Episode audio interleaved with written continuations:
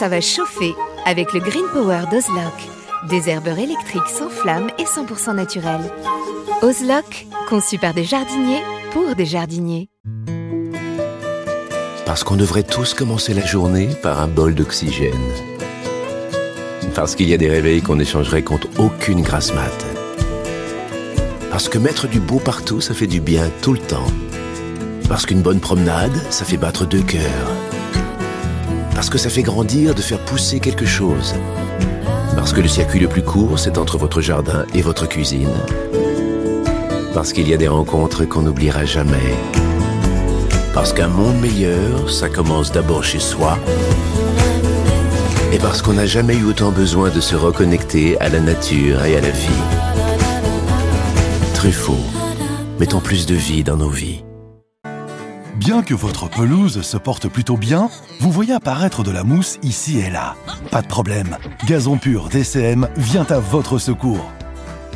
Gazon Pur DCM est un engrais pelouse organo-minéral avec une action indirecte contre la mousse. Cet engrais ne tâche ni les dallages ni les pavés. Gazon Pur DCM, c'est deux en un. Un beau gazon bien vert et en plus, sans mousse. Incroyable ce qu'un mini-grain arrive à faire. Profitez de votre programme sans effort avec l'autoril d'Ozlock.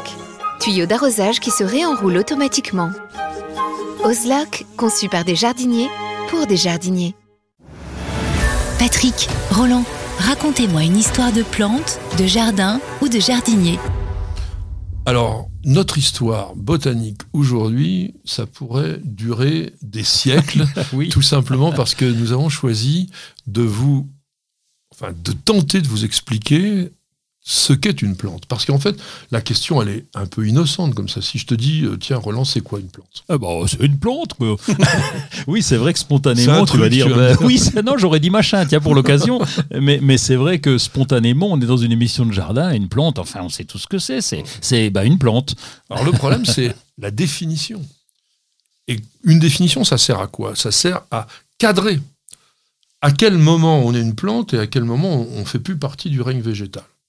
Donc, déjà, on va dire que une chose de base pour caractériser une plante, c'est des vaisseaux. Alors ça, c'est sur les plantes vasculaires, parce que c'est vrai qu'il y a aussi, comme les algues, par exemple, des plantes qui ne sont pas vasculaires. Mais bon, alors la couleur, on va, on va dire autrement, pour que vous compreniez mieux. La couleur verte, la couleur verte, même si certaines plantes ont des couleurs sur le feuillage différentes du vert, mais globalement, elles ont toutes de la chlorophylle. Ça, c'est uniquement chez les végétaux que l'on va trouver ça. Donc ces vaisseaux conducteurs, donc sur les plantes vasculaires, qui sont conducteurs de sève, vous avez le phloème qui fait la sève élaborée et le xylème qui fait la sève brute. Des racines quand même? Ah ben oui. Hein? Pas toutes. Hein, pas toutes. Euh, les Tianzia, par exemple, qui vivent un peu dans l'air. Oui, enfin. Euh, quasiment toutes. Oui, alors du moins, là, on est sur des épiphytes. il, a, il a été chercher la petite bête, donc il va nous compliquer la vie. Mais il a raison. Mais en même temps, bon, globalement, sur ces, les végétaux qui sont dans le sol, on va avoir des racines. Et d'ailleurs, même dans les épiphytes, on a quand même beaucoup de plantes qui ont des racines aériennes. Le Pas le Tillandsia, parce qu'il y en a plein, mais celui-là dont parle Roland, qui est le Tillandsia usneoides, la, barbe de vieillard, comme on dit, c'est vrai que c'est un peu un petit mystère de la botanique. Et surtout, surtout, on a des feuilles, on a des bourgeons, on a des fleurs, on a des fruits. Tout ça, c'est aussi des caractéristiques du végétal. Et surtout, ce qu'il faut savoir, c'est que pour être une plante, il faut être ce que l'on appelle un organisme autotrophe. Qu'est-ce que veut dire autotrophe? Ça veut dire que la plante est capable de s'auto-alimenter. Elle est capable de fabriquer sa nourriture en puisant des éléments dans le sol, c'est-à-dire que en, on va dire en buvant entre guillemets de l'eau avec ses racines, une fois qu'il les amène jusqu'au jusqu'aux feuilles, ben, on fait de l'eau, enfin on fait de la nourriture avec de l'eau. C'est pas mal. Peut-être qu'un jour on fera aussi des voitures qui fonctionnent avec de l'eau, mais là bon, les plantes sont capables de faire ça et ça c'est totalement extraordinaire. Alors, qu'est-ce que tu as d'autre à me dire sur les plantes, mon cher Roland? Ben Moi, c'est la diversité, surtout c'est de la folie. Quand tu prends, quand tu prends les chiens, bon, les chiens, ils sont tous à peu près à la même hauteur, tout ça, ils ont des dents, c'est classique. Nous, bon, on est tous à peu près pareils, hormis nous deux qui sommes peut-être un peu plus beaux que la moyenne, bon, ok. Mais les plantes, c'est une diversité de fou. Regarde le, le, le, raf, oh, le et qui, qui, pèse, qui pèse la fleur simplement, la fleur qui fait un mètre de diamètre qui pèse 10 kilos. C'est un truc de fou, ça. Oui, Comment tu fais Rafflesia arnoldi, donc c'est une plante parasite. C'est une plante qui, vit sur des plantes qui s'appellent tétrastigma, qui sont des grandes, des grandes lianes, et le Rafflesia vient parasiter, et c'est vrai que c'est la plus grande fleur du monde végétal. Alors, un mètre, c'est vraiment, quand même, on va dire le maximum. Ah bah, c'est comme la table que l'on a ici, donc c'est vrai que c'est très très impressionnant. C'est une fleur qui a une odeur pestilentielle. Oui, ça pue, c'est ça. Ah, c'est hein épouvantable. Ah et qui dure très très peu de temps. Alors avec ma petite femme Nicole, on a essayé de voir des rafflésias quand on a été en Malaisie. Et alors? On a vu que les bourgeons.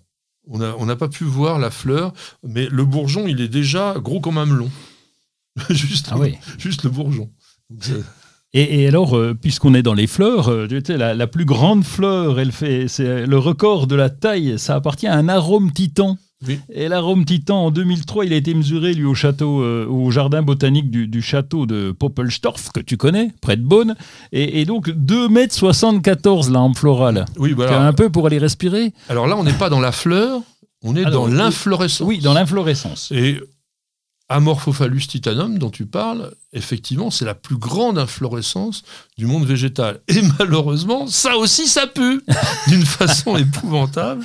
Parce que, pourquoi ça pue? Bah, Tout simplement parce que ça attire les mouches, comme si c'était donc une plante, enfin, un élément en décomposition, puisque les, mouches pondent dans des éléments en décomposition, voire parfois dans des excréments. Ça arrive. Bon. Et, j'ai découvert aussi, du coup, avec, avec tes propos, qu'on pouvait avoir la, la dendrophobie. C'est, oui, ben, oui c'est la phobie des, arbres. Eh. C'est fou. Et puis, on peut avoir aussi euh, l'hylophobie. L'hylophobie, c'est quoi C'est la, la, phobie de la forêt. De la forêt Et eh oui, ah, on n'ose pas aller se promener dans la forêt, quel dommage. Donc je, je plains les gens qui, qui, ne peuvent pas aller euh, fréquenter les plantes et faire et, des, des, bains, des bains de sylviculture, des, bains d'arbres. Voilà, le, bain d'arbres, le shirinyoku, comme on l'appelle, euh, aujourd'hui c'est plus à la mode que la dendrophobie. Alors le monde végétal représente quand même 80% de tout le carbone stocké par les organismes vivants.